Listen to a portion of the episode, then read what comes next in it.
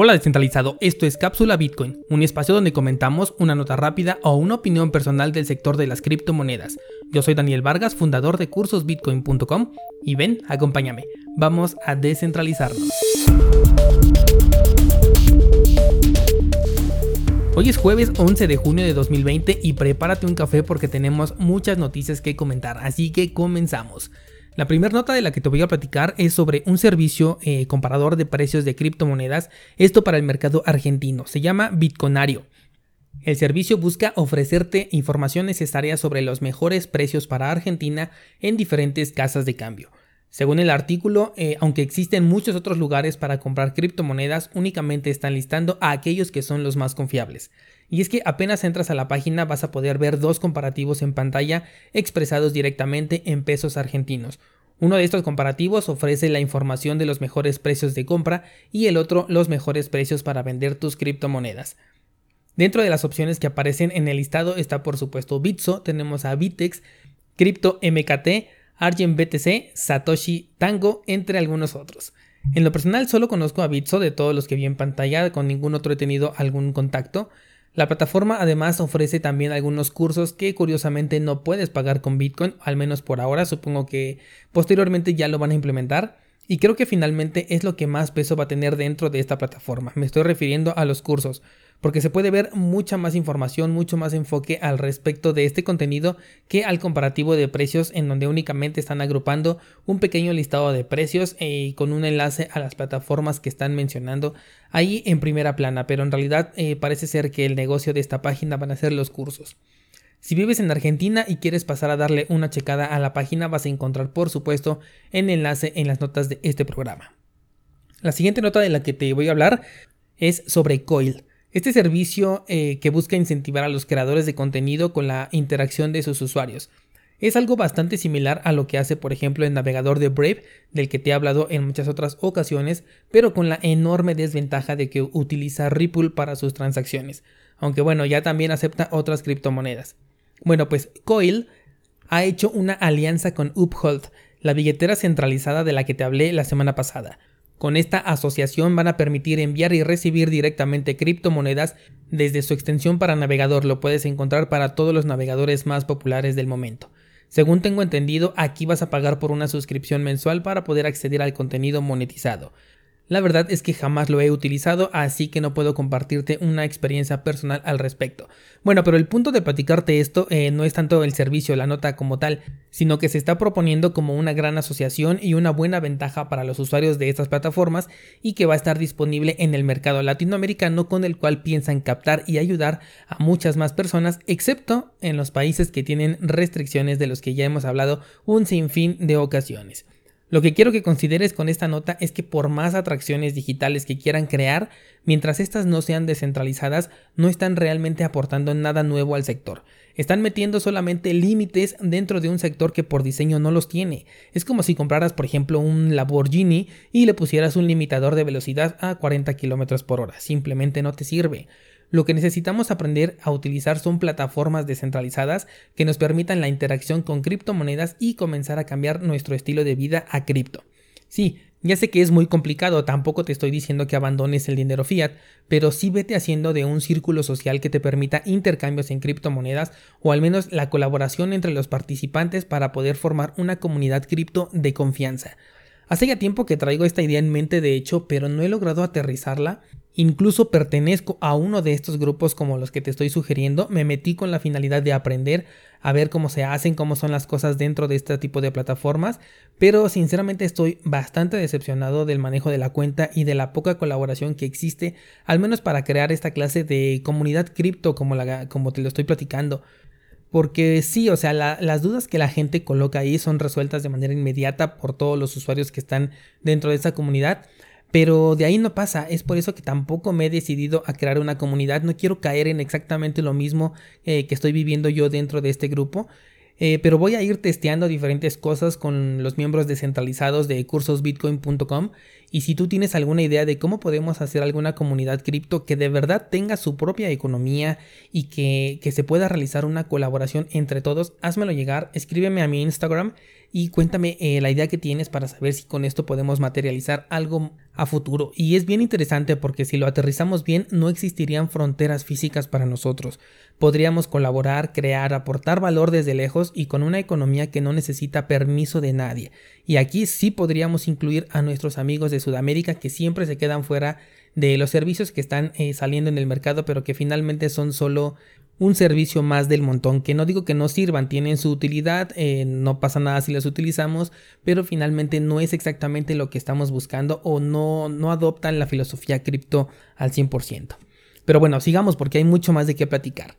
Eh, la siguiente nota va sobre Onyx. Este Onyx es una versión testnet, o sea, una versión de prueba mejorada de una versión testnet, o sea, de otra prueba anterior enfocada a Ethereum 2.0. Así es, nuevamente Ethereum 2.0 está en las noticias del día y es que esta vez se dice que es la última prueba antes de lanzar el proyecto a Mainnet. Ethereum 2.0 pretende cambiar el protocolo de verificación de bloques de, de, prueba de trabajo a lo que es prueba de participación de manera gradual, en donde para participar se va a requerir un mínimo de 32 Ethereum hasta lo último que se supo, y con este cambio vas a comenzar a recibir eh, incentivos por tener un nodo activo. Personalmente creo que migrar a prueba de participación es un error para el proyecto de Ethereum. Sostengo todavía mi idea de que las altcoins son un experimento y es totalmente evidente que el protocolo de prueba de participación también es un experimento, así que estamos montando uno sobre otro. Esto de la prueba de participación te digo que es un experimento y te lo puedo asegurar porque no tenemos todavía evidencia suficiente de que este protocolo sea capaz de soportar un ataque coordinado como Bitcoin y la prueba de trabajo sí lo han hecho. Tenemos, por ejemplo, la red de Steam, que hace poco sufrió mucho por gracias a Justinson. Este es un ejemplo parecido que finalmente tuvo que terminar en una bifurcación. Si esto le llegase a suceder a Ethereum ahora que pase a prueba de participación, si es que en algún momento lo hace, le puede traer bastantes problemas. Después de todo, Ethereum ya es una bifurcación y si a esta le agregamos otra, sería como el, Ethereum Vitalix Vision, o sea, una moneda que ya ni siquiera tendría razón de existir. Sería el fork del fork. Aún así, si el anuncio se llega a convertir en realidad, creo que esto le va a beneficiar al precio de la criptomoneda y la puede llevar a niveles inesperados. De hecho, eh, mientras escribía eh, el, guion para este, para este episodio, se me ocurrió una idea conspiranoica. O sea, no me hagas caso, pero ¿qué tal si están esperando el momento exacto para lanzar Ethereum 2.0 cuando el bull market esté en su pleno apogeo? Esto haría que el Ethereum viera un nuevo máximo histórico muy pero muy alejado del anterior. No creo la verdad que este sea el caso, pero con tanto retraso es posible que al menos por coincidencia esto llegue a suceder y vamos a ver qué pasa.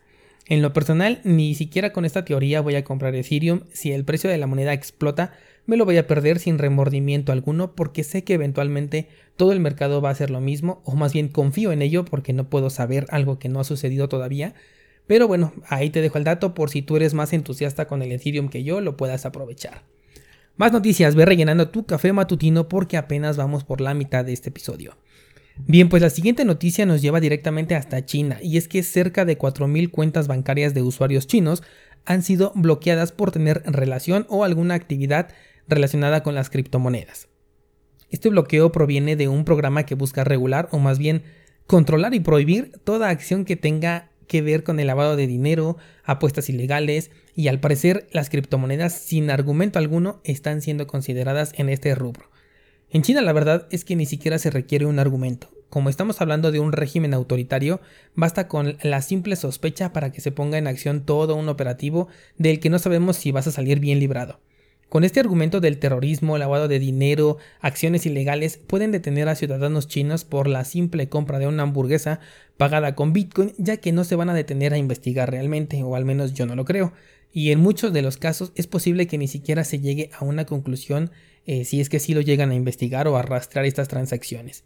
Esto a su vez es un jaque para el propio gobierno chino porque está demostrando que no va a vacilar en usar su poder para congelar tus cuentas. Y luego en un país en donde la gran mayoría de transacciones son en digital, imagínate. Considero que esto puede llegar a detonar en la mente de aquellos que ya son usuarios cripto la idea de que tener su dinero en criptomonedas es mucho más segura que tenerlo en, en las plataformas digitales que le pertenecen al gobierno chino.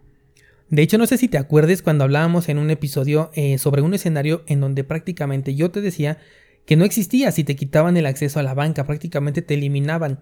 Porque ahora ponte a pensar, por ejemplo, una de estas 4.000 personas que fueron afectadas, que tuvieran aquí todo su disponible en esta cuenta bancaria y que ahora no pueden hacer uso de él.